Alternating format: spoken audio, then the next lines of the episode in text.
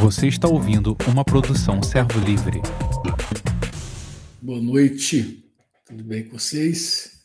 Vamos nós mais uma vez aqui, mais uma vez, lá vamos nós mais uma vez, porque o ano está acabando, né? o ano está chegando ao final já, e eu vim aqui praticamente só para a gente ver se dá um avanço, né? Lembra que eu falei ontem, a live de ontem, você que está aí, boa noite também, Pai seja contigo aí, você que está no Instagram.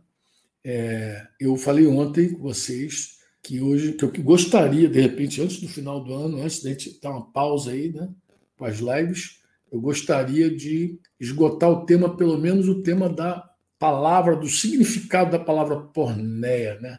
Como a gente explicou ontem, é, Jesus deu uma cláusula de sessão que aparece no Evangelho de Mateus duas vezes, né? Mateus 5 que a gente está estudando em Mateus 19, e falamos é, desse impacto, né? O que, que, que, que, ela, que, que essa, essa cláusula ela, ela traz, né? E falei com vocês também de uma experiência pessoal, inclusive, quando eu cria que não havia nenhuma possibilidade, nenhuma exceção, e como que eu pensava acerca da cláusula de exceção. Até que num belo dia a gente foi estudar o assunto, eu precisava também mostrar para meus companheiros de ministério, de presbitério, é, a minha fé, né? mostrar em que estava fundamentada a minha fé. E quando a gente foi estudar, para minha grande surpresa, né? a, a cláusula de exceção, a, a palavra porneia, né? que é onde a gente restringiu o significado, eu fiquei muito perplexo, assim, sem recurso, perplexo, como Paulo diz, perplexo, sem recurso nenhum para poder seguir conversando com meus companheiros né? e seguir com a minha teologia também, obviamente, porque eu vi que a palavra porneia ela possui um significado muito amplo. E aqui eu quero retomar com vocês que eu falei que eu voltaria, provavelmente até hoje. Aí dei, um, dei uma lupa a galera aí, o pessoal chegou aí junto aí. Vamos, vamos conversar como uma classe, vamos estudar, né? Lembra a importância da Bíblia na mão para você conferir tudo que eu estou falando aqui, tá? E a gente vai começar logo com Mateus 19, né? Mas Vamos nós, 19,9. Só para o Yuri ficar esperto aí. Yuri voltou, Yuri está voltando, pilotando aí com força. Vamos lá. Todos nós já sabemos, né? nós já estudamos, vimos aí por esses dias aí, é que os discursos de Jesus Cristo, os discursos de Jesus. É, deixa eu dar uma pausinha aqui, tá bom. Estou achando que tá. Os discursos de Jesus é, provavelmente, muito provavelmente, foram proferidos em aramaico. Aramaico. Que era o que o aramaico? Era aquele idioma popular na Palestina naqueles tempos. Né? Mas, independentemente de qual tenha sido a palavra aramaica que Jesus usou, que ele tenha utilizado né, para comunicar cláusula de sessão em Mateus 5,32 e Mateus 19,9, ela foi traduzida para o idioma grego, é como porneia, porneia. E assim chegou até nós, aos nossos dias. Né? É, quando nós lemos o texto de Mateus, por exemplo, 19,9, 19,9 que diz, aqui 19 é onde Jesus considera também a possibilidade do casamento do, do homem, né, da mulher, obviamente, e a, a cláusula de exceção. E aqui em Mateus 19 ele coloca a questão do casamento. Ele vai dizer: Eu, porém, vos digo: quem repudiar sua mulher, não sendo por causa de porneia, e casar com outra, comete adultério. E o que casar com a repudiada, comete também adultério. Nós já estudamos ontem um pouquinho da exceção, né? gastamos ontem a exceção, mas hoje né, a gente precisa entender essa palavra. Já, já houve quem defendesse que a cláusula de exceção não era autêntica. Como assim, Franco? Ela era um tipo de acréscimo aos textos originais. Você sabe já ouviu isso. Mas essa posição já foi amplamente abandonada, né? Amplamente abandonada. Não há nenhum, absolutamente nenhum manuscrito grego conhecido que não apresente a cláusula de exceção. Em Mateus 5,32 e Mateus 19,9. Então, na impossibilidade de eliminação dessa cláusula, alguns optaram por traduções forçadas a fim de sustentar certos pontos de vista. Né? Já que eu não, já que eu não consigo provar que, não, que, que ela veio depois, que ela foi um enxerto, então agora eu tenho que dar uma tradução diferente da palavra pornéia para poder manter meu ponto de vista sobre o tema, né? Mas pergunta que a gente deve fazer com sinceridade, que a gente fez naquele dia lá, orando a Deus, jejuando, a gente falou assim: qual é a tradução adequada para pornéia? Qual é a tradução adequada? Né? E a gente precisa olhar, por exemplo, nesse texto de Mateus 19, 9, né? ele, é, ele é apresentado nas mais conhecidas versões da língua portuguesa. Né? Mas tem muitas. Né? É uma nota aqui. Há versões católicas, né? já falei aqui da posição católica, né? talvez a gente fale de novo, que traduzem porneia como matrimônio falso. Né? A tradução é, de alguns monges. Né? A Bíblia é Ave Maria. Bíblia Ave Maria. Ou união ilícita, que é uma tradução da CNBB. Essas traduções que foram dadas, matrimônio falso ou união ilícita, ela foi feita a fim de sustentar a tese da indissolubilidade total do casamento. Não dá como dissolver, impossível e tal. Mas também a gente já consegue ver as versões, que mesmo as versões católicas são, é, não são assim, desculpa, é, não é aquela verdade, não é, são, mesmo as versões católicas, ela não já não são mais como essas versões antigas. Né? Algumas já traduzem porné como adultério ou fornicação. Já tem umas novas traduções. Então, nem elas se, se mantém assim, uma certa unanimidade nessas traduções aí mais antigas. Mas, como eu estava falando, é, a palavra pornéia ela é traduzida em vários textos. Eu não, não sei se Uri tem todos os textos aí, mas a, a revista, a, a tradução Almeida, revista atualizada, revista atualizada desse texto de Mateus 19, 9, vai dizer relações sexuais ilícitas. Eu, porém, vos digo que repudiar sua mulher, não sendo em caso de relações sexuais ilícitas. A versão revista Almeida, revista corrigida, né, vai usar a palavra não sendo por causa de prostituição. Então, um fala relações sexuais ilícitas, a revista corrigida vai dizer prostituição. A corrigida fiel vai dizer fornicação comunicação. A NVI, a versão internacional, vai falar imoralidade, exceto por imoralidade sexual. Vou usar a palavra imoralidade sexual. Aquela versão que eu nem gosto muito, NTLH, que é a nova tradução da linguagem de hoje, vai usar a palavra adultério, a não ser em caso de adultério. E essa, essa versão aqui, NVT, que a gente usa lá para o sertão, lá, a NVT vai dizer, vai chamar é, só poderá fazer em caso de imoralidade. Então, vou usar a palavra imoralidade. Então, tem mais versões, mas pelo menos essas. essas é, existem pelo menos essas seis que eu citei aqui, seis traduções para a palavra pornéia: relações sexuais ilícitas, prostituição, fornicação, imoralidade sexual, adultério e imoralidade. Qual a melhor tradução, Franco? Bem, a gente encontra a resposta para essa pergunta ao constatarmos que essa palavra não aparece apenas em Mateus, Mateus 5,32 e 19,9. Isso foi nosso, a grande bênção nossa daquela época. A gente começou a estudar pornéia fora dali do ambiente de Mateus. Falei, vamos sair daqui, a gente começou a ver aquele. Lembra que eu falei que meu companheiro, que dorme no seu marcão, tinha os livros, as, trouxe a enciclopédia dele toda lá, a biblioteca dele, e montou, levou aqueles montão de livro de grego,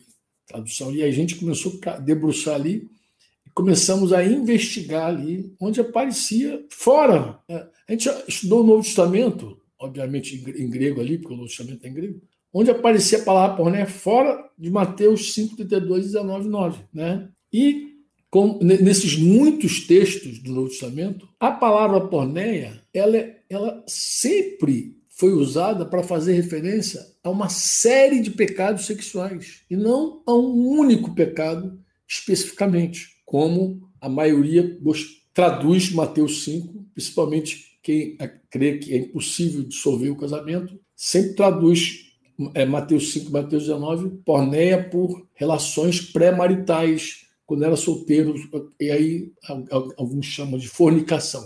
Né? Ah, é só em caso de fornicação, só em caso, só na, quando era noivo, tá? aquela coisa mas em geral a palavra porneia ela sempre vai ser, ela vai fazer referência a uma série de pecados sexuais. Vai ver que não é um único pecado, não existe um tipo de relação sexual ilícita apenas, não existe só um. Ah, é um só tipo. Não, uma relação entre duas pessoas não casadas, comumente a gente chama de quê? Fornicação. Embora Originalmente, essa palavra tenha um significado mais amplo. Fornicação é uma coisa muito ampla. Né? mas, referindo-se à imoralidade sexual, mas com o passar do tempo você viu que ela ficou restrita a essa coisa da fornicação e pecado do solteiro. Bem, se uma dessas pessoas for casada, o pecado é adultério.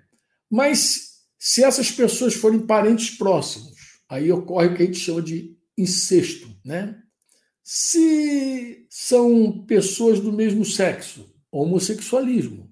Se a relação se dá entre um ser humano e um animal, ah, o pecado é bestialidade, né? É como a gente chama um adulto abusar de uma criança de, de pedofilia. Mas você vê que são muitos muita imoralidade, muita imoralidade. A palavra fornicação, uma nota também, né? Ela, ela não provém assim do grego, ela vem do latim. Ela vem do latim. A origem dela é do latim. E ela, é, na sua origem, quando ela foi começou a ser usada, ela foi usada para se referir a relações sexuais ilícitas em geral. Né? Mas alguns idiomas, com o passar do tempo, essa palavra teve seu significado reduzido a sexo pré-marital, ou seja, é, é, sexo, relação sexual entre, entre solteiros. Eu acredito até que no meio evangélico é, é, é esse sentido que a gente dá para fornicação. Quando a gente fala fornicou, a gente está se referindo a dois solteiros. Então você vê que existem muitas, muitas aplicações para essa palavra. A palavra porné no Testamento, né? a palavra porné é um substantivo, porné. Tem uma outra, o, o, verbo, o verbo é porneu. Aí você, você quando pesquisa lá no original, lá, usa as tuas ferramentinhas, tu vai ver que em algum momento aparece o substantivo pornéia, aparece o porneu, que e, e algumas derivações né, dessa palavra que são usadas no Novo Testamento para se referir ao quê, Franco? Qualquer pecado sexual, qualquer um. Né? Se você fizer uma análise, como nós fizemos naquele dia, ou naquele retiro, foi um retiro que a gente fez é o presbitério ali da, da Zona Oeste do Rio de Janeiro. A gente fez um retiro, então a gente fez ali uma, uma análise um pouco exaustiva do uso dessa palavra né, nas escrituras. A gente fez isso. E se você fizer também aí na tua casa, na tua IL, IL é Igreja no Lar, ou, ou, com alguns discípulos, na escola dominical, sei lá, se você faz, vamos estudar essa, essa palavra, se você fizer uma análise é, do uso dessa palavra nas escrituras, você vai ser você vai ser muito iluminado. Eu acredito que isso vai ajudar muito você a compreender a cláusula de exceção para o divórcio. Né? Qual é a exceção para o divórcio? Aí tu vai entender, isso em casos de porné, tu vai entender muito tranquilamente, claramente o significado. Vamos lá. Vamos lá, Yuri. Não sei se você consegue acompanhar. 1 Coríntios 5.1. Puxa, isso é muito interessante. Porque 5.1 você deve lembrar, é aquele caso lá do, daquele rapaz, daquele homem, que, que tinha relações sexuais com a madrasta. Lembra? A palavra ali, porneia, ela é usada para se referir a essa relação incestuosa entre o homem e sua madrasta. Lembra disso? 1 Coríntios 6, 13 a 17. Né? A palavra porneia ela vai aparecer ali para se referir ao envolvimento sexual entre o homem e, a, e uma prostituta, que no grego é pornê. Então, se esse homem for casado Sabemos que ele comete adultério contra sua esposa. Porém, Paulo usa a palavra porneia, por quê? Porque ela se refere a qualquer relação sexual ilícita, inclusive o adultério. Então, se o cara é, é, é, é solteiro e se une a uma prostituta, ele comete porneia. Se ele é casado se une a uma prostituta, ele comete porneia, mesmo adulterando contra a esposa, mesmo adulterando contra a esposa. Né? Como nós já vimos em lives passado, Paulo usa a mesma palavra porneia para descrever pecados sexuais distintos, distintos, desde a relação incestuosa, sexo por pagamento, ele vai usando, né? Mas isso só é possível por quê? Porque na cabeça de Paulo para o apóstolo, porneia é qualquer pecado sexual, qualquer pecado sexual que ele chama de pecado. Aí você, ah, Franco, como é que você está dizendo que Paulo tinha certeza? Preste atenção, Calma, fica calminho comigo, não fica nervoso, não, nem nervoso. Ó. Pecado contra o corpo, assim que Paulo se referia. Pecado contra o corpo. Então, o que a gente pode pegar? Pega lá, é, Yuri, 1 Coríntios 6, 18, Paulo vai dar uma instrução assim. O que ele vai dizer? Foge da pornéia, fugir da impureza, de lá o texto é, da RA, provavelmente, fugir, foge da impureza, pornéia, ali é a palavra pornéia. Ele vai dizer: qualquer outro pecado que uma pessoa cometer é fora do corpo. Mas aquele que pratica o porneu, aí o verbo, é porneia, peca contra o próprio corpo. Eu te pergunto, se alguém restringir porneia, porneia, a, por exemplo, só fornicação, que é a palavra que a gente usa entre pecado e solteiro, então Paulo estaria dizendo assim, ó, foge da fornicação. Ó, presta atenção, foge da fornicação. Por quê? Porque qualquer outro pecado que uma pessoa cometer é fora do corpo. Então, adultério é fora do corpo, bestialidade é fora do corpo, homossexualidade é fora do corpo, incesto é fora do corpo. Mas aquele que pratica a fornicação peca contra o próprio corpo. Claro que Paulo está se referindo, está usando a pornéia como pecado contra o corpo. Então, todo pecado sexual é contra o corpo e pornéia é a palavra que Paulo usa, né? E, e, e depois que ele fala, que ele usa a palavra pornéia, que ele diz que a palavra é contra o corpo, o que, que Paulo faz? Paulo ensina sobre o cuidado que o cristão deve ter para não cair nesse pecado. Então, qual é o cuidado que você deve ter para não cair nesse pecado na sequência, né? lá na sequência, capítulo é, 7, lá de 1 e 2, que você vai lembrar bem, 7 e 2, quando começa a responder também alguns questionamentos, né? mas ele vai dizer, com relação que você escreveu, com relação que me escrevestes, é bom que o homem não toque em mulher. Presta atenção, solteirada. É bom que o homem não toque em mulher. Mas por causa da porneia, ele vai usar a palavra de novo. Por causa da porneia, da impureza, cada um tem a sua própria. E cada uma, cada mulher, tem seu próprio marido. Então, por causa da porneia. Se você fizer uma leitura assim, isolada desses versículos, não, não, não, considerando, claro, o contexto anterior lá de, de capítulo 5, 6, e, e nem o posterior lá dos versículos seguintes, se você não considerar o contexto, você pode chegar à conclusão de que Paulo usa o termo porneia para se referir apenas à, à fornicação, sexo pré-marital, sexo entre solteiro. Né? Dessa forma, uma vez casado, o cristão estaria guardado da porneia. Poxa, ele não, ele não, agora ele não tem como, como pecar. Mas essa leitura é equivocada, mano. Por quê? Porque nos versículos seguintes, o apóstolo vai, ensina que o marido e mulher devem zelar pela vida sexual no casamento.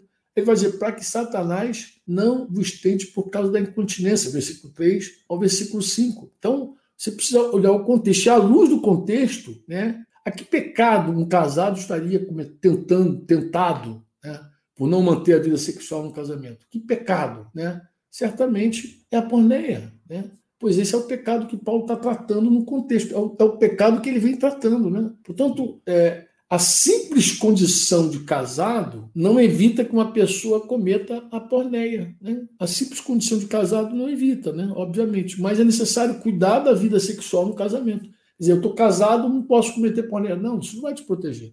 Mas você tem que cuidar da vida sexual no casamento, né? porque esse pecado pode atingir tanto solteiros como casados. É por isso que ele está dando todo aquele Falou, o diabo não vos tente na tua incontinência, cuidado, nada brecha. Né? Tem, tem inclusive pessoas que não entendem ou não obedecem a Jesus por, por falta de revelação de que Jesus é o Senhor, ou porque é uma pessoa rebelde mesmo, carnal, rebelde, é, não quer fazer a vontade de Deus, mas não entende que o teu corpo é do teu marido e o corpo do teu marido é teu. Não entende mesmo e fica negando o sexo, ou então usa o sexo para manipular o seu cônjuge. Né? Isso é muito triste, isso é muito feio. E isso não é coisa de cristão, não. Tá? Isso não é coisa de cristão, isso é coisa feia. Né? 1 Coríntios 10, 8, o pecado lá, você lembra lá quando Paulo usa a figura de Israel, né? o pecado dos israelitas, mencionado, que Paulo faz referência a número 25, não sei se você lembra. Escrevendo os Coríntios, ele fala daquele pecado lá dos números 25, quando se prostituíram com as mulheres moabitas, e um especificamente deitou com uma midianita. Né? Paulo, citando aquele pecado lá de, de, de número 25, ele usa a palavra porneia. E ele, Paulo, falando desse episódio triste da história de Israel, para divertir os, os cristãos é, de Corinto, mas também de todos os tempos, né? nós estamos aqui, a gente lê a carta, ele vai dizer: não pratiquemos a imoralidade. Poneu, é o verbo, como alguns deles fizeram e caíram num só dia 23 mil. É no contexto que Paulo estava advertindo toda a igreja em Corinto, obviamente, esse era o tema, né? Para que aqueles irmãos se guardassem de diversos pecados, nos quais todos estavam sujeitos a cair. Ele fala da cobiça, ele fala da idolatria, ele fala da murmuração, ele vai falando. Então ele está tratando de vários pecados. Né? E hum, não faria sentido algum Paulo mencionar a palavra porneia para falar unicamente de sexo pré-marital. Ah, vou que agora uma palavra solteiro aqui, ó, tu, solteiro, segura aí, tu. Não, não mano, ele está tratando de todos os pecados que a igreja podia cometer. Ele usa a palavra porneia, porneia, né? Porneia. Isso é reforçado pelo exemplo citado da história de Israel, de todos aqueles homens que se prostituíram com as moabitas e um com a midianitazinha lá, é muito provável que estivesse tantos homens solteiros como homens casados. Tu acha que só tinha solteiro ali deitando com as com as moabitas, né? É por isso que a palavra porneia é muito adequada para descrever aquele pecado. Né? Por quê? Porque fala de uma, da sua amplitude, abarca todo tipo de relação sexual ilícita. 1 Tessalonicenses 4, 3, muito famoso esse texto. Quem ensina, quem discipula, quem trata com os solteiros, por exemplo, ele vai usar direto. Em algum momento ele vai passar Tessalonicenses, 1 Tessalonicenses 4, 3, vai em algum momento. Paulo escreve sobre o dever que temos de nos abster da porneia. Ele vai dizer, se abster, né?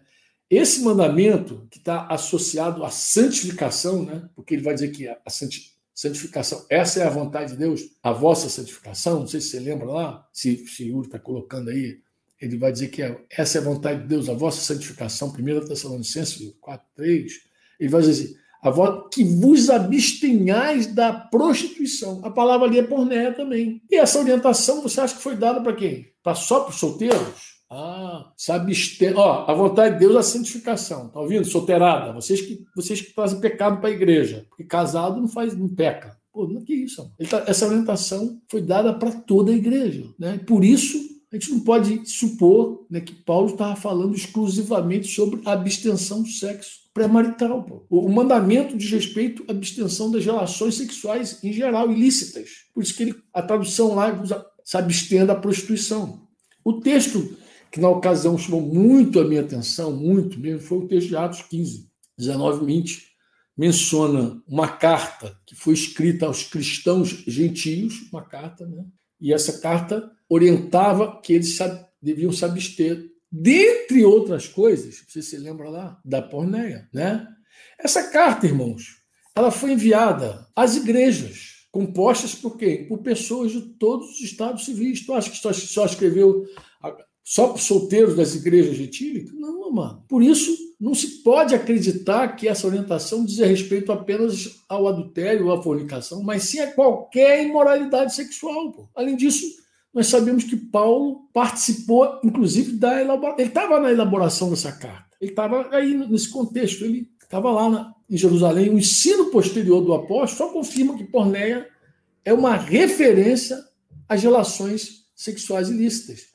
Você, talvez você não lembre, mas foi Judas e foi é, Paulo, Judas foi, é, desceu também, aí depois começa Silas, né? também desceu.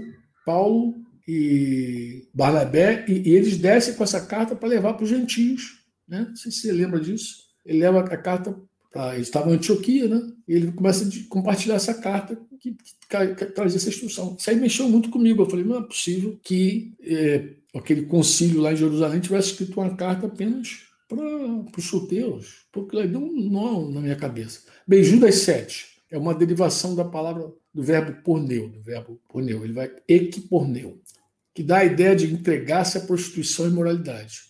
Ali em Judas 7 é usado para falar do pecado de Sodoma e Gomorra, que nós sabemos que foi o homossexualismo, mas usou também uma derivação. O pecado dos israelitas em números 25, aquele lá mencionado já, ele também aparece, ele é mencionado também no livro de Apocalipse como porneia. Também foi outro texto que balançou muito comigo lá.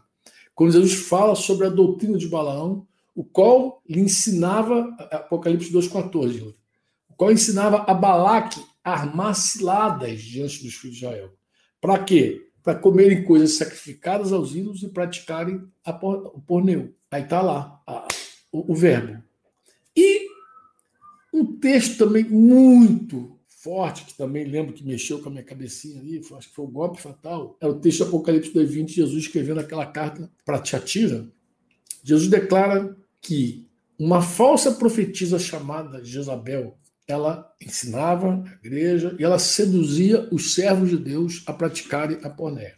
Ele vai dizer: tenham contra ti o tolerares que essa mulher, de Isabel, que assim mesmo se declara profetiza, ela não somente ensine, mas ela também, ela, o que, ela faz? Mas ainda seduza os meus servos a praticarem, aí vai entrar o verbo, a prostituição, porneu. E mais o que? Comer comida sacrificada aos ídolos.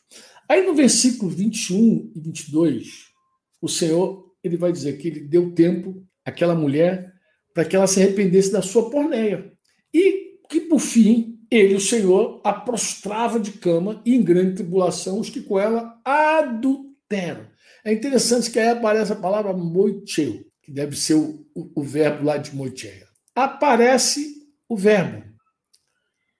Ele disse: eu vou colocar em grande tribulação os que com ela adulteram. E a palavra é adulterar mesmo. Caso não se arrependessem das obras que ela incitava. Ele vai dizer, desde tempo que se arrependesse da sua prostituição. Eis que é próximo de cama, como grande tribulação, os que com ela adulteram. Caso não se arrependam das, das obras que ela incitava lá. Ao mesmo tempo que Jesus diz que Jezabel incitava os servos de Deus a pornéia, também o Senhor diz que os que foram seduzidos por ela cometeram moitéia.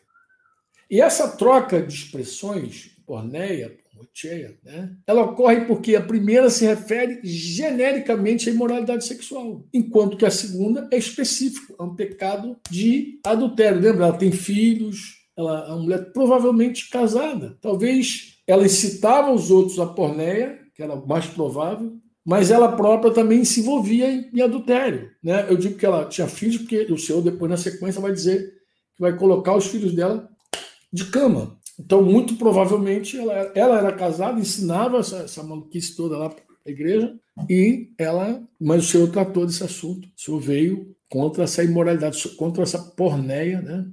Recente, eu ouvi uma história de uma pessoa no Brasil, uma mulher, uma pastora, está envolvida um monte de pecado dentre esses pecados. prostituição. Parece que ela tinha prática de sair com alguns, algum, alguns servos de Deus lá para algumas orgias, algumas loucuras dessas assim.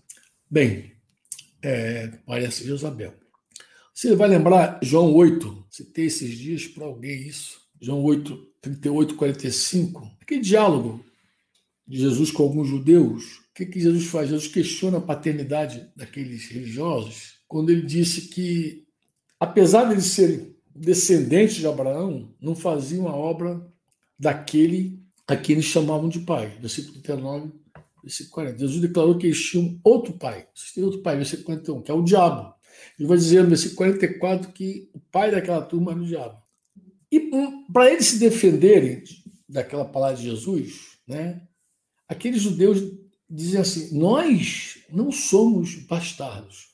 Bastardo ali é filhos de porneia. Dizem, temos um pai, que é Deus. Né? Tem gente que, há quem diga, né? há quem afirme que essa declaração dos fariseus foi feita para quê? Para indiretamente acusar Jesus de ter nascido de uma relação pré-marital, da suposta fornicação de Maria contra o homem que não era José, porque eles não criam no nascimento original.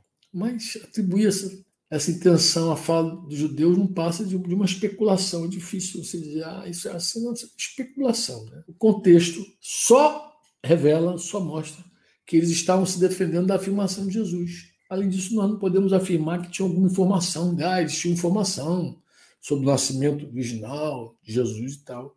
A única coisa que a gente pode constatar no que está escrito é a expressão não somos filhos de Porneia. Aparece em quê? Aparece em contraste com a declaração temos um pai. Interessante, né? Então, é o máximo que nós podemos concluir à luz desse texto é que filhos de Porneia são filhos de pais desconhecidos, né? ou filhos ilegítimos. Você talvez não, não tenha é, essa clareza, porque você nunca estudou lá na, na, lei de Moisés que um dos impedimentos, de, inclusive de adentrar ao templo, era o filho bastardo. Bastardo também é aquele que ficava sem a disciplina do pai, né? se você não é, não é disciplinado, você é bastardo. Você é filho de quê? É é, você é filho de um pai que você não conhece. Né? É filho de porneia, a expressão que eles usavam, né? de filhos ilegítimos, que podem ser fruto de qualquer relação sexual ilícita e não apenas de relação pré-maritais. É um negócio impressionante. Estão dizendo o seguinte: nós não podemos dizer nem que você é filho de Abraão. É, você não pode nem provar que é filho de Abraão, porque você não tem pai, você é um bastardo. Você, a gente não sabe se teu pai é um, é um judeu ou outro qualquer. Bem, isso é um outro tema para outro dia. Mas só para você ver a profundidade da questão da pornéia. Mateus 5,19, Marcos 7, 7 Mateus é, 5,19, Marcos 7, 21. Tanto pornéia como moicheia são mencionados entre os males que procedem do coração. Lembra quando gente começa a falar? Aí é interessante, porque aí vai aparecer a palavra adultério e vai aparecer a palavra porneia, um ao lado da outra, né? É muito interessante. E em função das duas palavras aparecerem juntas, aí alguém vai afirmar, quem afirma vai dizer o quê? Que necessariamente moicheia, o adultério, estaria excluída do conceito de porneia, que por sua vez teria o quê? Teria um significado mais restrito não abrangendo as generalidades das relações sexuais ilícitas. Mas a gente vai responder essa questão mais adiante. Tá? Isso aqui, senão, eu só não, não posso sair aqui da minha linha de raciocínio também, senão eu me perco com vocês, tá bom?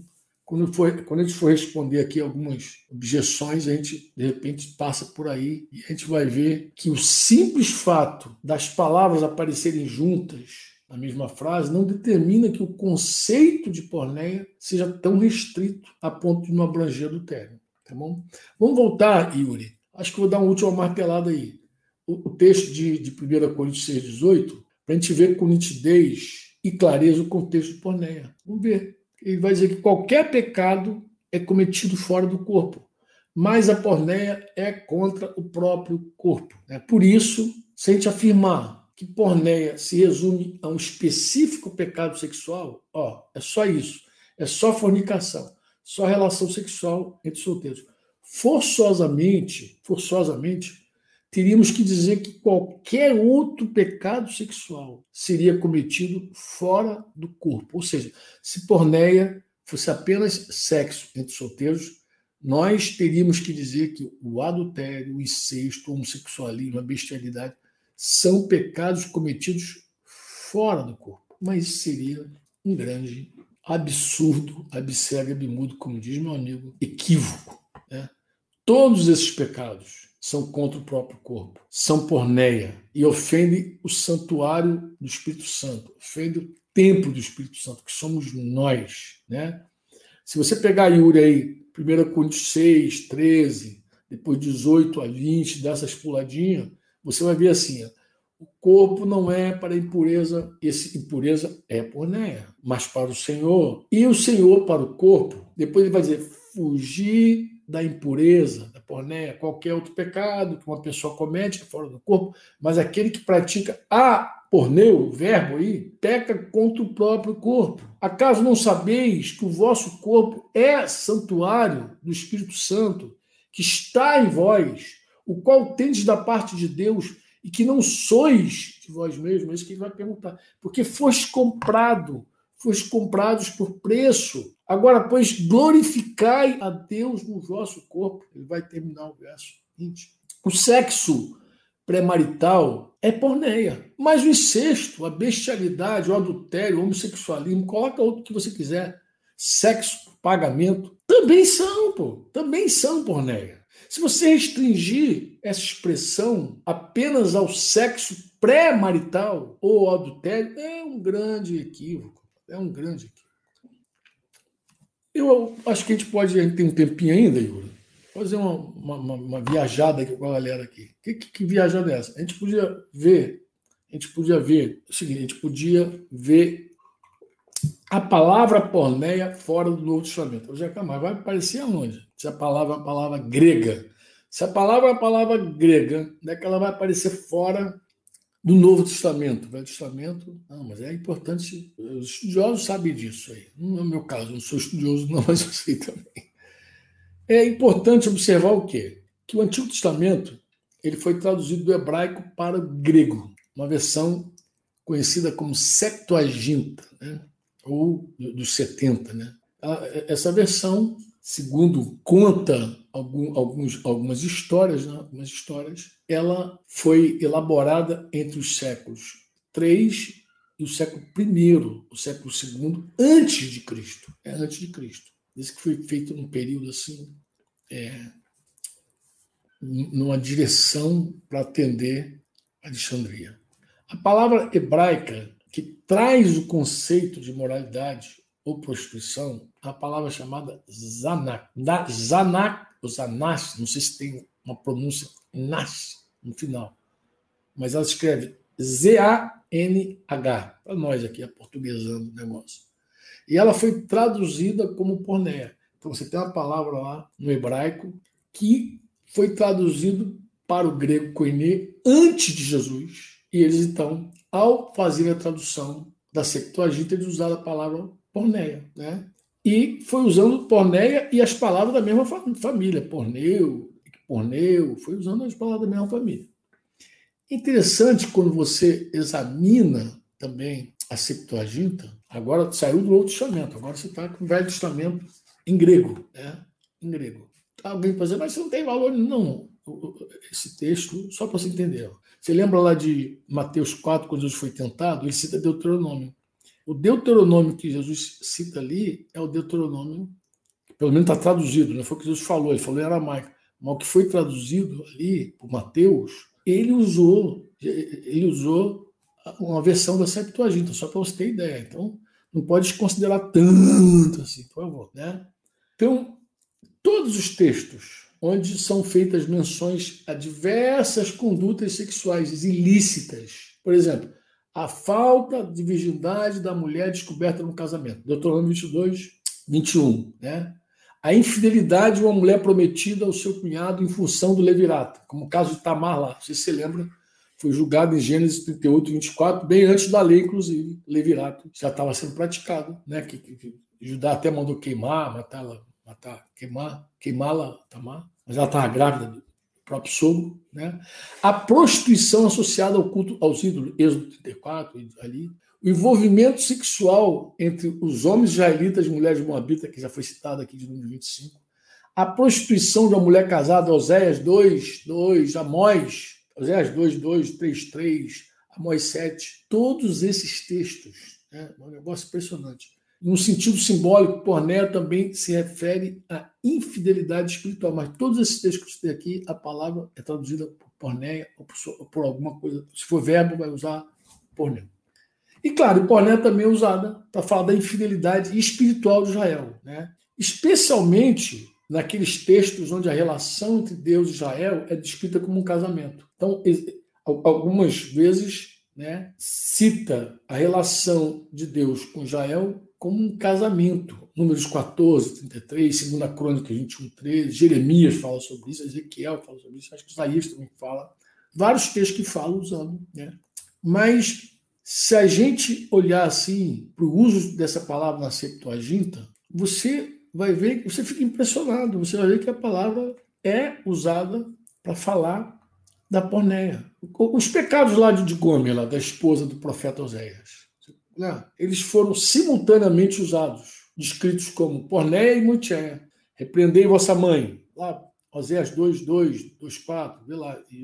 Repreendei vossa mãe. Repreendei porque ela, ela não é minha mulher. Eu não sou seu marido, para que ela para que ela afaste as suas prostituição, porneia, porneã, uma palavra lá diferente, mas da mesma família, de sua presença e seus adultérios. Aí é multi, aí no plural vai aparecer esse AN aí, mas está no plural.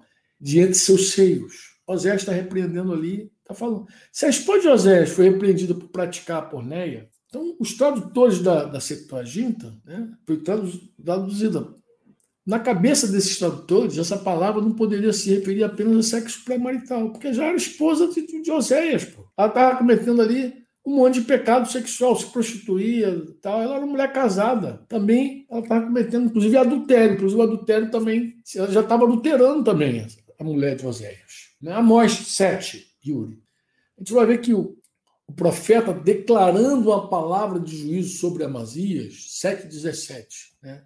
dizendo que a esposa desse homem se prostituía, que ela desculpa, a, a palavra prostituir, que ela ia se prostituir. Na Septuaginta, a palavra para prostituir, nesse versículo exatamente, é uma variante da palavra pornéia. O que a gente vai ver ali? Vai ver um texto em que a pornéia não pode ser pré-marital, porque inclusive ela já é casada. Como é que está escrito lá 7,17 de Amós, Yuri? Aí, bota aí. Portanto, assim diz o Senhor, tua mulher se prostituirá na cidade. Pois a mulher se prostituirá, a palavra ali é pornéia. Teus filhos e tuas filhas cairão espada. Então, ele vai falando isso. Ele vai dizendo, a tua mulher vai, vai se prostituir. Já, mas a palavra é pornéia. Na cabeça do tradutor, ele podia usar moicheia, mas ele usou pornéia. Mas ela era casada, provavelmente, muito provavelmente casada, e ela, desculpa, muito provavelmente ela cometeu adultério, ela era casada, mas ele usou a palavra pornéia. Os tradutores ali usaram a palavra pornéia. Você vai ver também números, números 14, 33, aquela expressão que se refere às infidelidades de Israel, lá com, né, foi traduzido também por pornéia. Vossos filhos serão pastores neste deserto 40 anos. Né, e levarão sobre si as vossas infidelidades, as vossas pornéias. É, capítulo 14, versículo 33 de números. Jeremias 3, esse é bem famosão. Deus usa a figura do casamento para falar da sua relação com Israel. Né? Ele usa a figura do casamento para falar da sua relação com Israel. Você lembra disso? Você lembra ou não?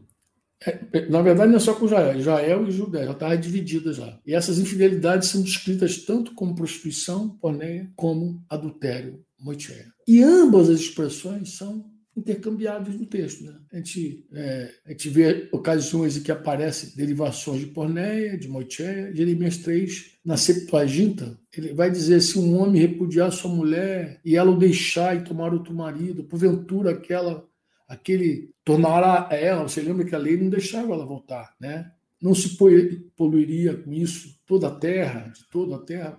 Ora, tu te prostituíste, a palavra ali é pornéia, com muitos amantes, mas ainda assim torna para mim, diz o Senhor. Levanta os olhos, desnudos e vê onde não te prostituíste, onde não te prostituíste. Nos caminhos te assentavas à espera deles, como arábio do deserto.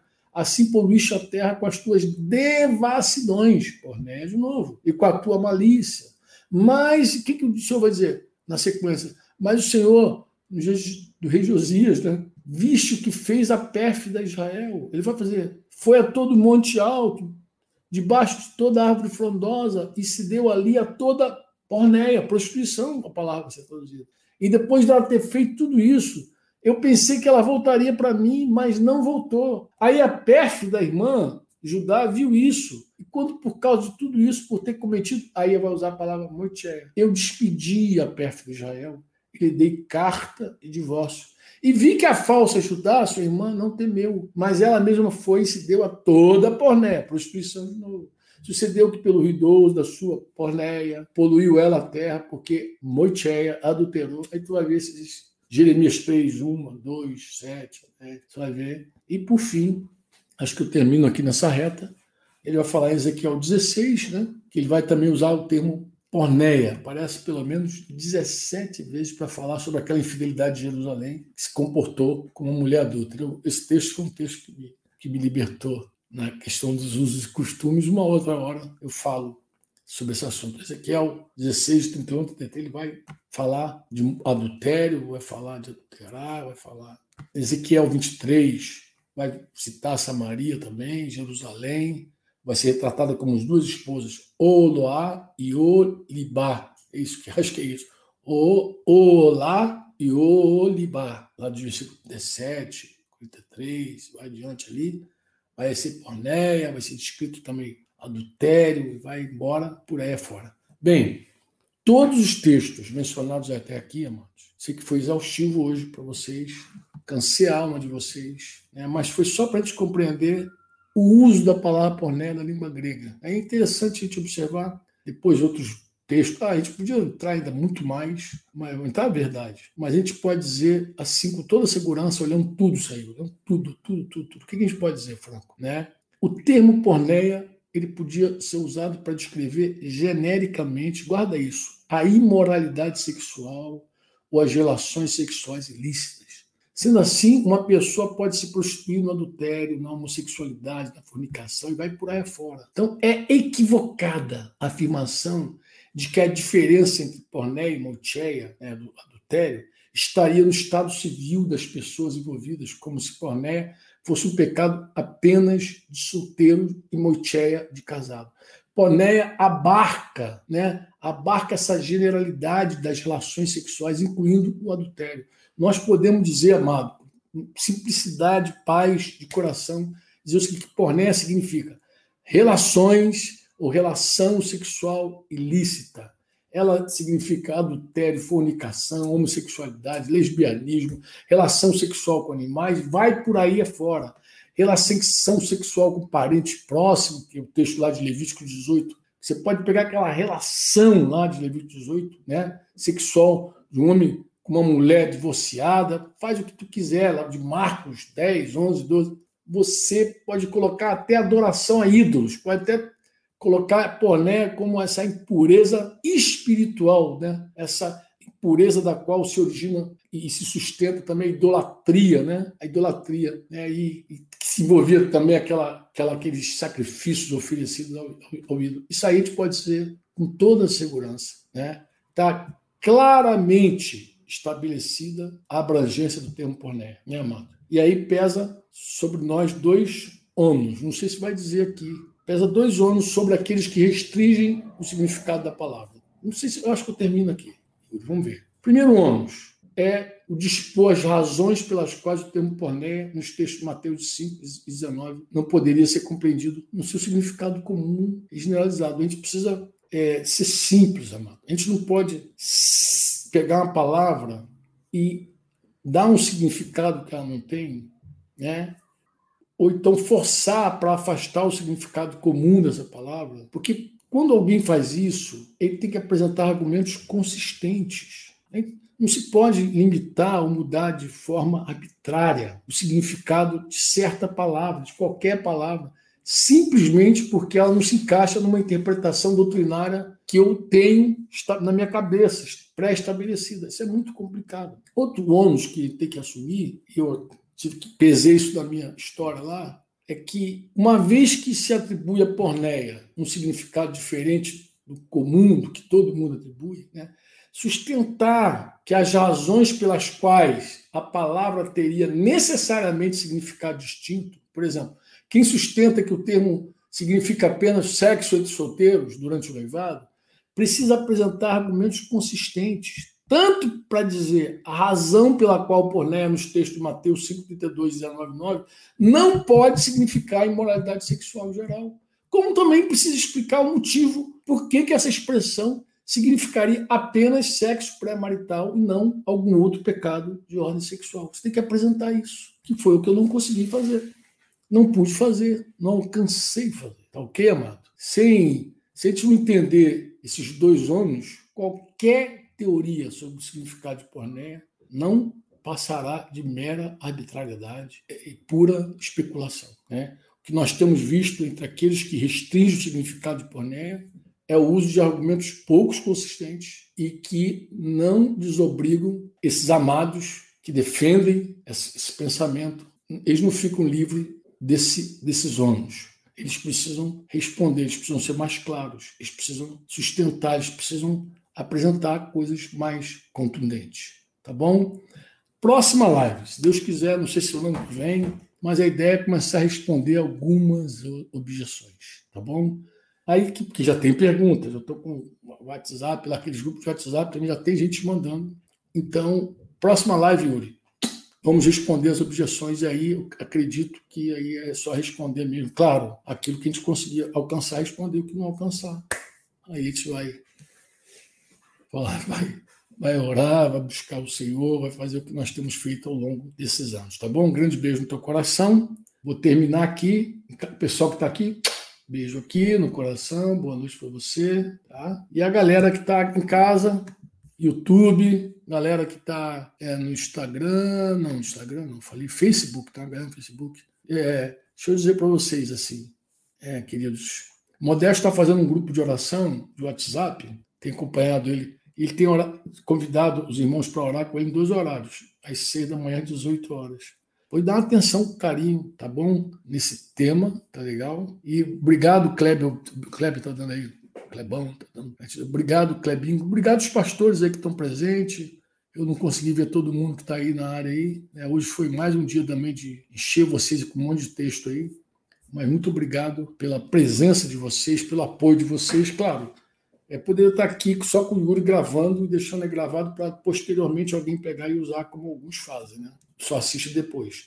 Mas é muito bom ter a galera aqui ao vivo. Se você também tiver alguma pergunta aí, quiser mandar de repente no próprio chat, aí manda, porque a Yuri pode salvar depois do Flash, ou outro irmão amado aí, é, salvar e mandar para a gente. E aí a gente, quando começar a buscar responder alguns temas, aí a gente vai aí embarcando nessa, tá bom? Grande beijo no coração, tendo todos aí um, um tempo maravilhoso. Aproveite esse feriado chamado é, Natal aí, aproveita para proclamar Jesus com força. Quem sabe a gente fala sobre esse assunto aí em algum momento também. Quem sabe, né, Yuri? Proclama Jesus com força e tem um ano, final de ano abençoado, cheio do Espírito Santo, cheio da graça do Senhor, tá? Beijão e muito obrigado pela tua companhia. Você ouviu uma produção Servo Livre.